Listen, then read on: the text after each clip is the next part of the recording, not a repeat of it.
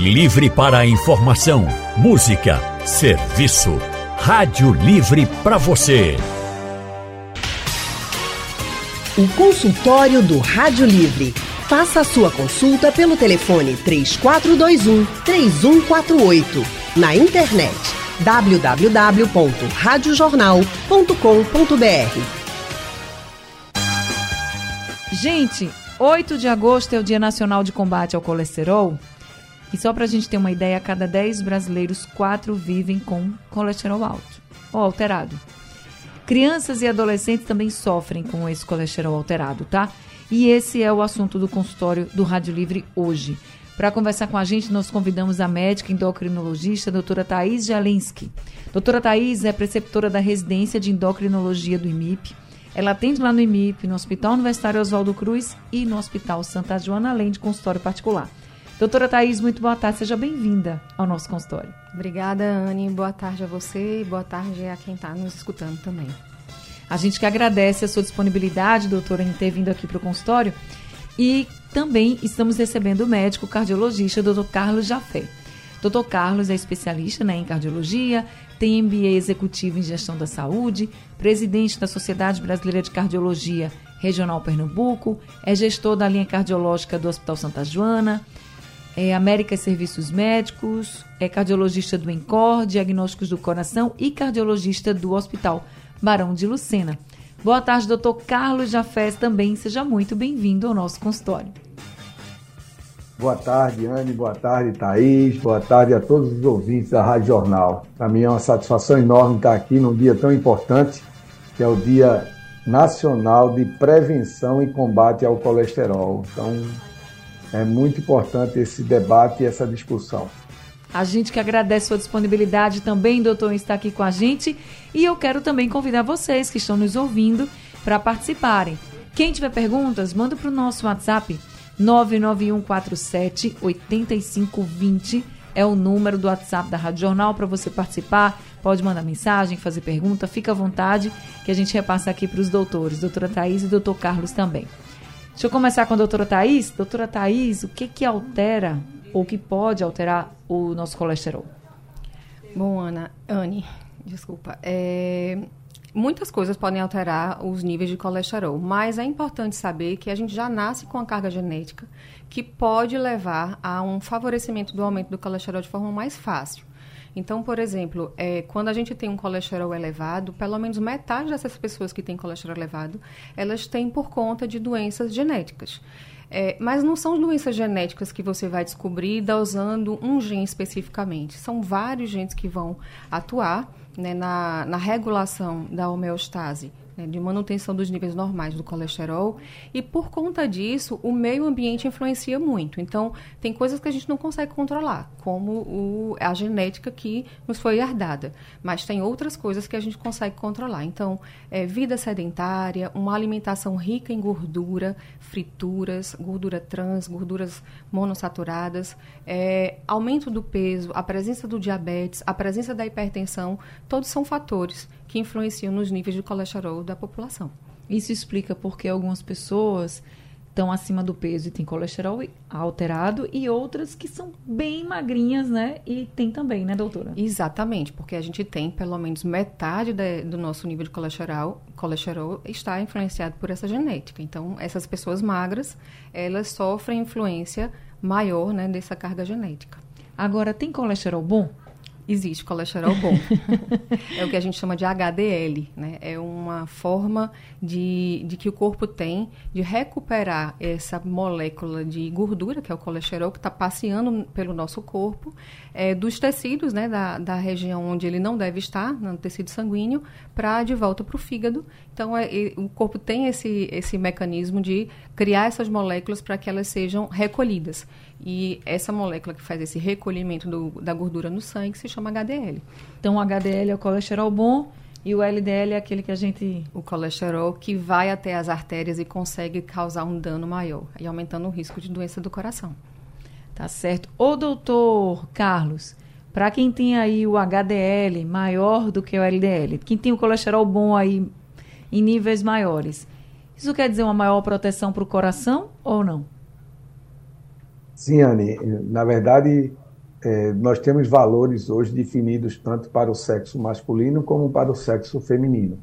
A gente atribui que o colesterol para o sexo masculino ele deve estar superior a 40 miligramas por decilitro e para a mulher 50 miligramas por decilitro. Então, quando você tem um colesterol HDL acima desses valores, você passa a ter uma proteção muito maior, como Thaís colocou muito bem, que é exatamente é o colesterol que nos protege da ação do colesterol ruim, o que é o colesterol LDL.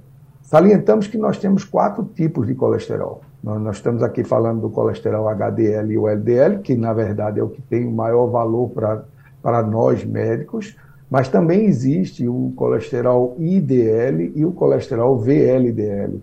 São colesteróis que normalmente, fração do colesterol, que habitualmente nós dosamos apenas por cálculo, mas não é feita a dosagem como é feita a dosagem no sangue do colesterol HDL e do LDL. Então é importante que esse colesterol HDL, quanto mais alto ele estiver, melhor e mais proteção você vai ter.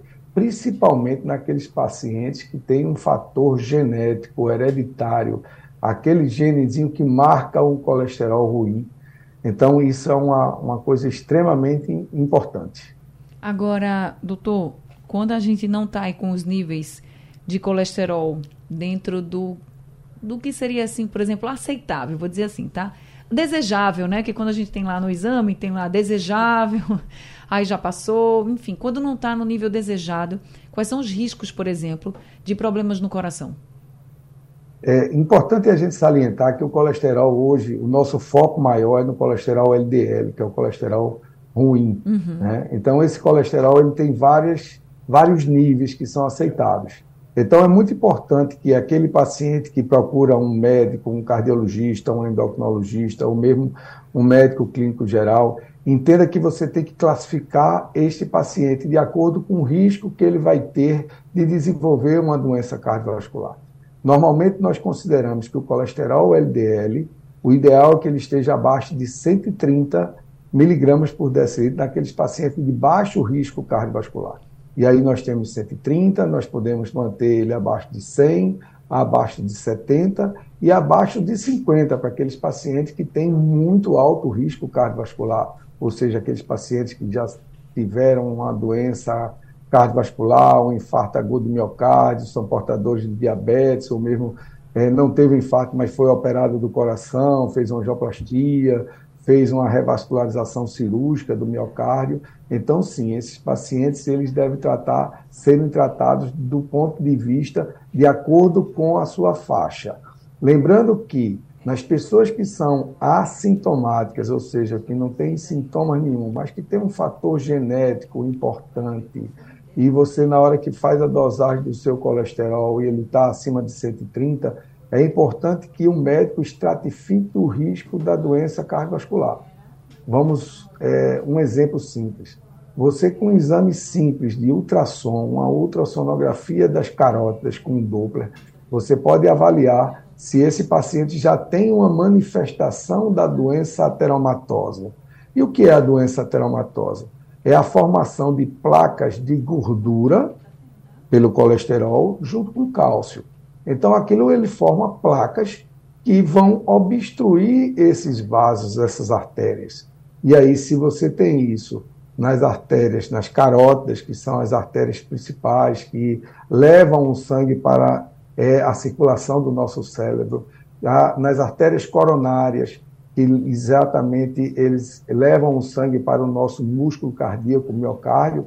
Na medida que eles, essas placas ateromatosas vêm obstruir o vaso, ele leva o quê? A um AVC, um acidente vascular encefálico, leva a um infarto agudo do miocárdio, angina do peito. Além disso, isso nós estamos falando coração, é, cérebro vascular, mas nós temos também as doenças vascular periféricas principalmente naqueles pacientes que são portadores de diabetes. E a gente sabe que a diabetes é um fator de risco importantíssimo. E quando se junta a diabetes junto com a dislipidemia ou hipercolesterolemia, né, que é o aumento do colesterol, a gente sabe que esse paciente tem uma possibilidade muito maior de vir a ter um infarto agudo do miocárdio ou mesmo um AVC. Então, você que está nos escutando, fiquem atentos. Não é só dosar o colesterol.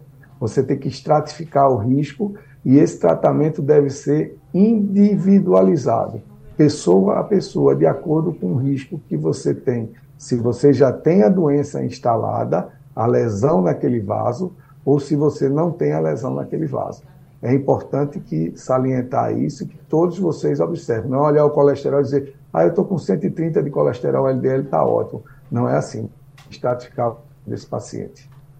Por isso que é tão importante, gente, fazer os exames de rotina, né? Para que a gente possa ter esse, essa estratificação que o doutor está falando e conversar com o seu médico também, falar sobre a sua realidade, para que ele possa fazer uma avaliação mais completa.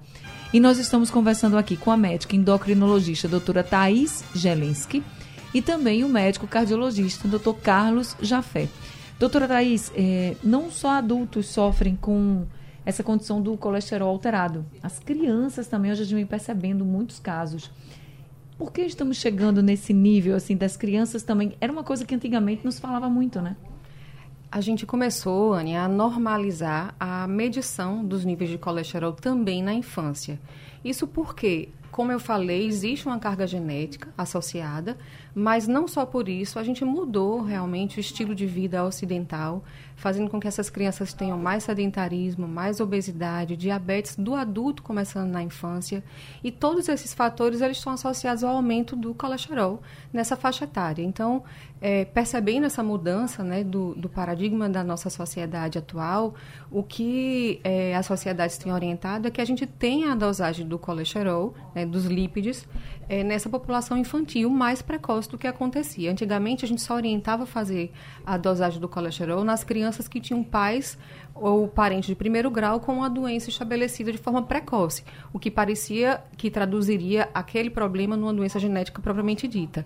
Mas hoje a gente sabe que as, as crianças que têm esse estilo de vida menos saudável, elas também podem ter esse colesterol mais elevado. Então, as sociedades orientam que uma criança que tem uma história familiar forte de doença cardiovascular nos pais, é, sendo considerados jovens, né, entre, entre menor do que 55 anos ou 60 anos, de acordo com o sexo, se homem ou mulher.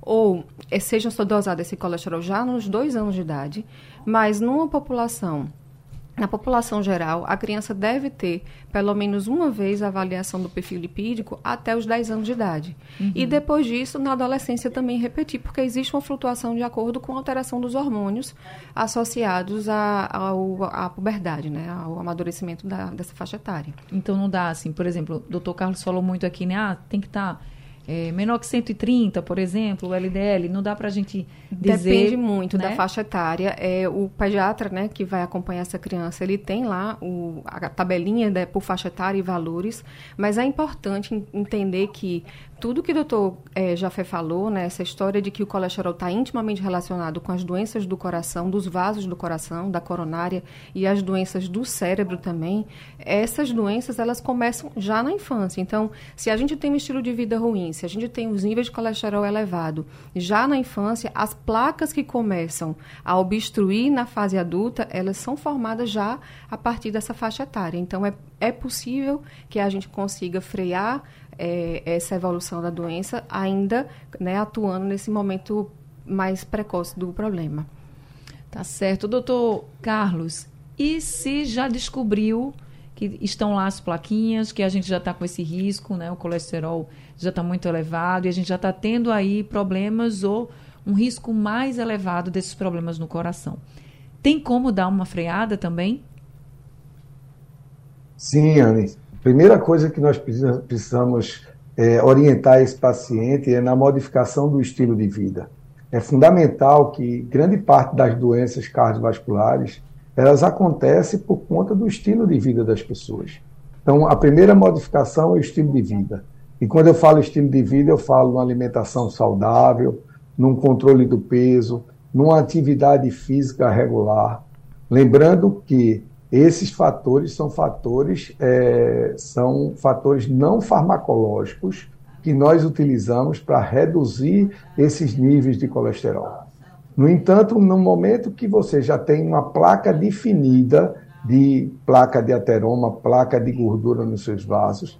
Nós, a partir desse momento, nós já temos que começar o uso de medicação para evitar que haja o progresso dessa placa ateromatosa. E hoje a gente tem uma gama grande, tem várias drogas, que é uma família grande das chamadas drogas das estatinas, e nós temos estatinas de ação de alta potência e de potência menor, que nós podemos utilizar isso é, por um longo tempo da nossa vida. E existe também drogas que você hoje tem usado associado às estatinas, que também diminui a absorção do colesterol, ou seja, dessa gordura ruim, a nível de tubo digestivo. E com isso a gente atingir as metas ideais de acordo com aquela pessoa, de acordo com a doença que aquele paciente venha a ter.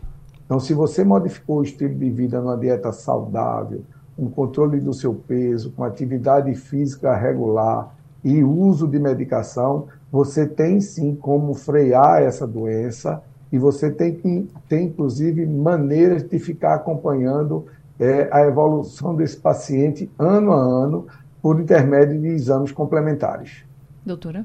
Eu queria complementar que é importante para o ouvinte entender que o tratamento do colesterol elevado, que é a hipercolesterolemia, ela não visa baixar o colesterol. Ele visa proteger o indivíduo do primeiro evento cardiovascular, infarto, angina, AVC, ou dos eventos subsequentes. Então, não existe é, a intenção de tratamento baseado apenas nos valores do colesterol. O valor do colesterol, ele nos guia né, guia o médico que está orientando o tratamento é, sobre a eficácia da medicação que a gente escolheu. Porque a gente sabe que em algumas situações, como o doutor Jafé já falou, a gente precisa de valores muito baixos, como menores do que 55. É, algumas sociedades até orientam menores do que 40 naquele indivíduo que está infartando recorrentemente. É, mas, é, para que a gente alcance esses valores, a gente precisa de drogas mais potentes ou combinação de drogas.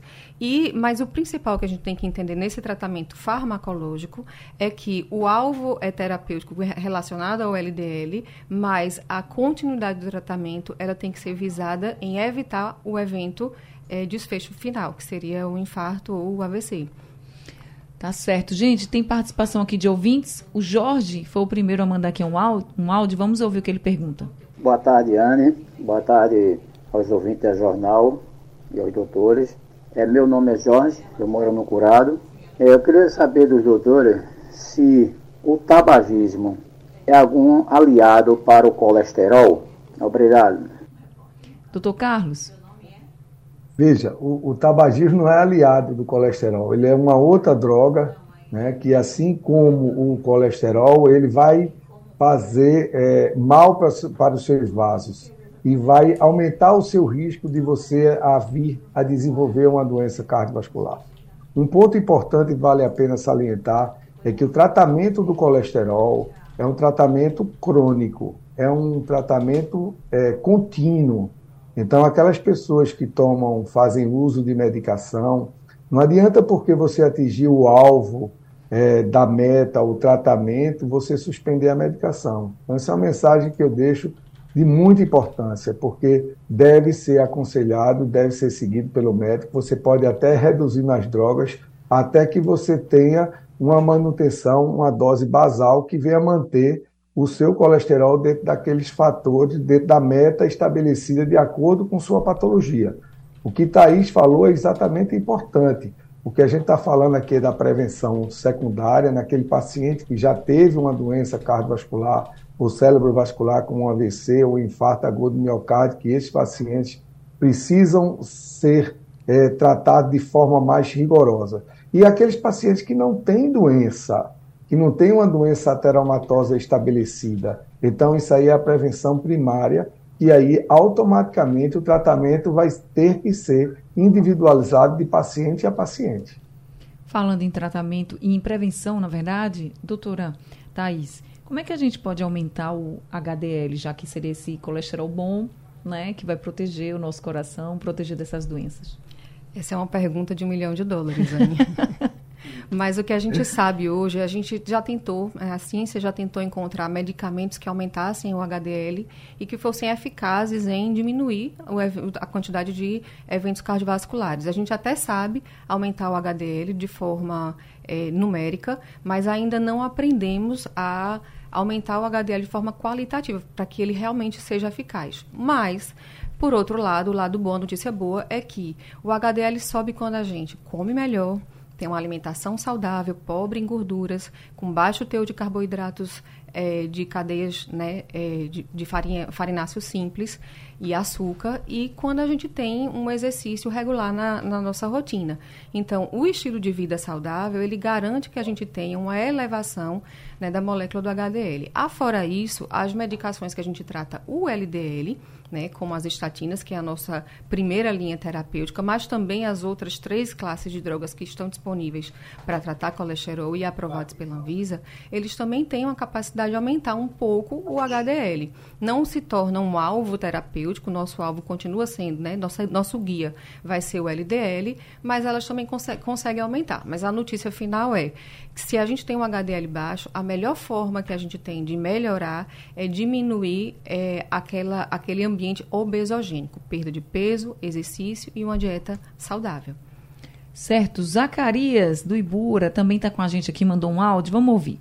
Boa tarde, pessoal jornal. Boa tarde, Ana Barreto, Zacarias do Brega.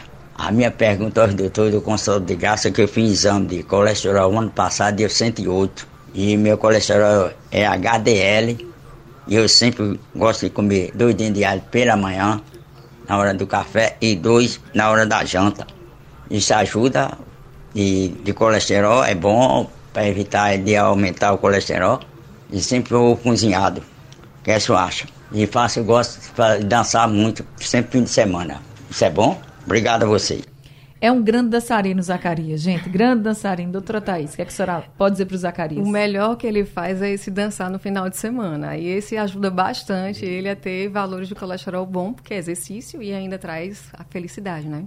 Mas veja, do alho, é, sobre o alho e os níveis de lípidos. A gente não tem estudos mostrando que é, isso traga algum benefício, certo? Do ponto de vista de valores. Uhum. É, mas é um dito popular. É muito comum o paciente chegar dizendo que come alho para poder melhorar o perfil lipídico. Mal não faz, mas a gente não consegue recomendar como uma, um alvo terapêutico, realmente. A senhora estava falando e doutor Carlos ali concordando, né, doutor Carlos? isso, exato, porque é, o fato de, de, do Zacarias dançar, isso já é importante, porque é, essa atividade física e esse, é, essa questão do contato físico é, é muito importante. É, a gente diz que, além de, dessas modificações que a gente tem começado aqui no estilo de vida, de dieta, mas é sempre que você tem um, um momento de, de lazer, de divertimento. Isso é fundamental e isso faz bem para o coração. Quando quando a gente fala de tratar é, doença cardiovascular, a gente está falando do colesterol, é o Dia Mundial e é nesse foco que a gente está fazendo, mas a gente tem em todas as sociedades, americana, europeia, brasileira, o alvo nunca é apenas o colesterol, porque ele anda de mão da, mãos dadas com vários outros problemas que estão associados à doença cardiovascular como o tabagismo, que foi falado previamente, pressão alta, diabetes.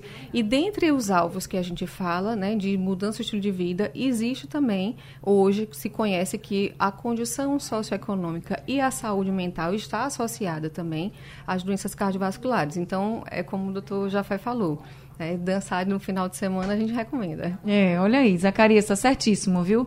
O alho só se você gostar muito, mas a dança é maravilhoso. Muita gente aqui já participando com a gente, daqui a pouco a gente vai trazer os áudios dos nossos ouvintes. Mas, é, doutor Carlos, o senhor falou muito da questão do, dos exercícios físicos, né, de uma boa alimentação.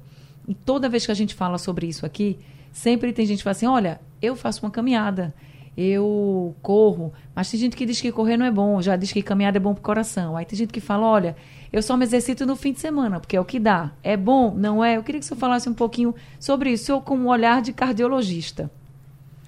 Eu vou falar com um olhar de cardiologista e com um olhar também de quem gosta de fazer uma corridinha Opa. e de praticar uma atividade física em academia, tá? Todo tipo de atividade física, é, ele faz bem movimentos. Essa seria a orientação. No entanto, o que a Organização Mundial de Saúde preconiza é que nós tenhamos pelo menos 150 minutos de atividade física durante o período de sete dias, ou seja, de uma semana. Então, a orientação seria: se você vai caminhar 30 minutos durante cinco dias na semana, seria é, o necessário o suficiente. Logicamente que 150 minutos seria o mínimo. E essa intensidade do exercício vai depender de pessoa a pessoa. Tem aquelas pessoas que caminham, outras que correm, outras que andam de bike, outras que vão nadar, outros que vão para academia, outros que vão dançar. Então, o que é importante é que você faça atividade física, que pode ser cinco vezes na semana por 30 minutos, pode ser uma hora é, por três vezes na semana, que a gente já teria 180 minutos de atividade física, e a intensidade vai depender de pessoa a pessoa. Tá? A questão da corrida, é, quando você faz um exercício de maior intensidade, então automaticamente a sua perda vai ser maior, principalmente em relação ao colesterol e em relação ao peso. A gente sabe que é, quando a gente começa a fazer atividade física, Inicialmente, nós começamos a usar como energia no nosso organismo os carboidratos, que é o glicogênio, que é transformado o carboidrato em glicogênio. E a partir, em média, de 20 minutos, você começa a usar aquela gordura para transformar em, em, em é, energia para que você mantenha aquela tua atividade física. Então é importante que essa atividade física ela ultrapasse esse período de 20, de 30 minutos para que você que tem a intenção de perder peso, de perder aquela cinturinha abdominal, né, de baixar de forma mais rápida até o colesterol, que você faça um exercício de maior intensidade levando em consideração que essas pessoas que vão fazer uma atividade física de maior intensidade devem sempre procurar um médico cardiologista, fazer uma avaliação cardiológica prévia para que não venha a correr riscos, tá? É, há momentos atrás, Thais colocou um ponto importantíssimo. Quando a gente fala de colesterol, é um conjunto de fatores de risco. Então, hoje nós temos, de uma maneira geral, a questão do colesterol, da hipertensão, da diabetes, do tabagismo, do sedentarismo, tá? do consumo exagerado de bebida alcoólica, isso para homens e para as mulheres. No entanto, nós temos outros fatores que estão bem definidos para o sexo feminino, como as doenças inflamatórias, a síndrome do ovário policístico é um fator de risco que é importante, aquelas mulheres que desenvolveram diabetes ou hipertensão na gestação também é um fator de risco importante para a doença cardiovascular. Lembrando que quanto maior forem os fatores de risco, maior será a possibilidade de você vir a desenvolver um, ter um AVC ou ter um infarto agudo do miocárdio. Doutor Thais. Eu queria complementar duas coisas em relação a essa fala de Jafé.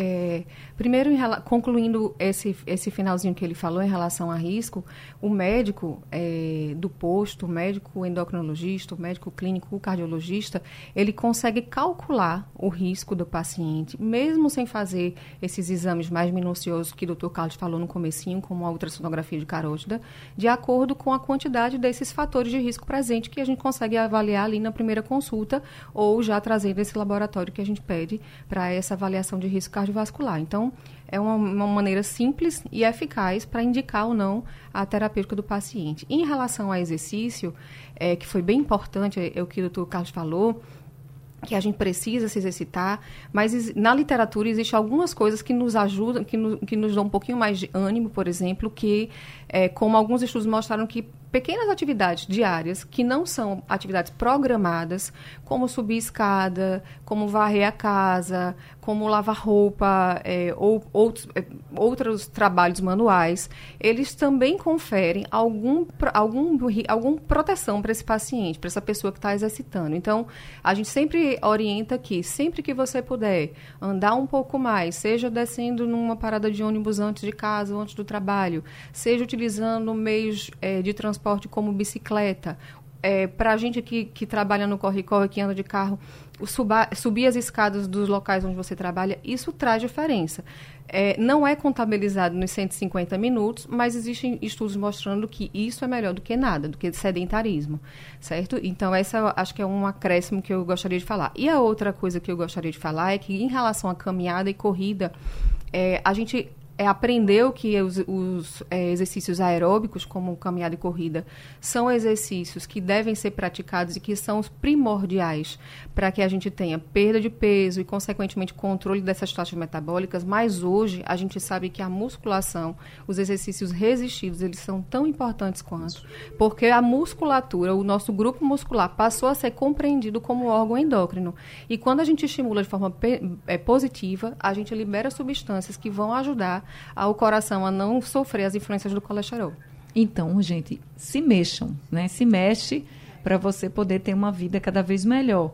Pode ser na musculação, na corrida, na caminhada. Eu trouxe esse ponto aqui porque sempre tem gente que fala, ah, caminhada é melhor, corrida não é, não sei o quê, nananã. O que é bom mesmo é você se mexer sempre, como aqui os doutores estão colocando. Tem ouvinte conosco, Cláudio, de Jardim São Paulo, tá com a gente, mandou um áudio, vamos ouvir. É, boa tarde, Anne. É, meu nome é Cláudio, aqui de Jardim São Paulo. Ô, Anne, vê só, é, lá um período atrás aí, eu senti, assim, um problema no ouvido, tipo zumbido. Aí fui numa médica, é, é bem difícil o nome, né? Eu esqueci agora o nome que trata isso. Ela associou ao colesterol. Teria como ver aí com os médicos aí se tem alguma é, associação, zumbido no ouvido com colesterol. Muito obrigado. Acredito que ele foi no otorrinolaringologista, né, doutora é, Thais? Deve ter sido. Veja, é, esse ponto é importante chamar a atenção porque aumento de colesterol não causa sintoma, certo? Então, é, é como a gente está conversando aqui. O colesterol ele é um marcador para as doenças vasculares. Né? Então, o aumento do colesterol ele vai estar tá relacionado a doenças cardíacas, que aí os sintomas seriam dor no peito, é, do tipo anginosa principalmente, a doenças cerebrovasculares, como a isquemia cerebral, é, e a doenças periféricas, então dor para caminhar, na, na panturrilha, na, na, batata da perna, que melhorar o repouso, às vezes um arroxeamento dos membros inferiores depois de exercício extenuante. Então, esses são os sintomas. Agora, re, sintomas de dor, tontura, é, mal-estar, náusea, é, isso habitualmente não está relacionado à hipercolesterolemia. Agora é o Wellington que está participando com a gente. Doutora Thaís, o ano passado eu fiz um exame de colesterol lá em Salgueiro. Aí eu, aí eu vim pra, eu moro aqui e trabalho aqui. Aí eu peguei mandei para a menina mostrar para o médico, ela não mostrou, eu peguei de volta, quando decidi eu mostrei para o médico. O colesterol estava em 200 e, 249, estava alto. Comi, eu evitei pão, macarrão, óleo na comida. E eu pesei, eu tô pesando 74 quilos, tô pesando 68 quilos, depois que eu não comi mais pão, nem macarrão e tirei o óleo da comida. Para a gente finalizar o nosso consultório, doutora Thais. Primeiro, um abraço a Salgueiro, né, que veio de lá a pergunta. É, o que é que a gente pode tirar de lição desse, desse áudio do nosso ouvinte? É, primeiro, que a gente não consegue definir se 249 de colesterol total é ruim ou muito ruim. Bom, não é, mas ruim ou muito ruim. Depende, como a gente falou antes, da estratificação do risco desse, desse paciente, dessa pessoa. Mas ele está no caminho certo. Então, ele identificou que estava com excesso de peso, ele tomou uma atitude em prol de sua saúde, que foi retirar farináceo simples, ele falou de macarrão é, e também de gordura, óleos, né? Não quer dizer que a gente não possa, na nossa, no nosso dia a dia, ter carboidratos e gorduras no nosso alimento, na nossa alimentação. Mas essas gorduras devem ser gorduras de melhor qualidade, as gorduras poliinsaturadas e em quantidade mais restritas, ou seja, evitar as frituras de imersão, evitar, de forma geral, é, fritar os alimentos.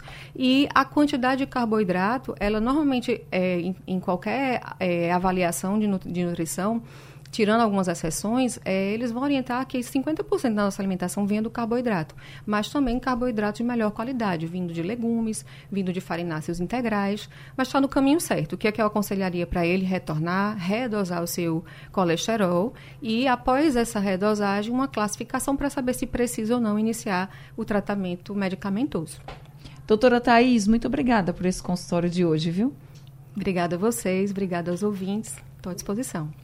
A gente também sempre de portas abertas. Doutor Carlos Jafé, também muito obrigada por esse consultório e por tantas orientações. Nada, Anne, estamos sempre à disposição. Um assunto muito importante e orientação da população. Um abraço, doutor Carlos, doutora Thaís. Obrigada também a todos os ouvintes que participaram conosco. História do Rádio Livre chegando ao fim, o Rádio Livre de hoje também. A produção foi de Gabriela Bento, trabalhos técnicos de Big Alves, Edilson Lima e Sandro Garrido. No apoio, Val Melo. A coordenação de jornalismo é de Vitor Tavares e a direção é de Mônica Carvalho. Sugestão ou comentário sobre o programa que você acaba de ouvir, envie para o nosso WhatsApp 99147 8520.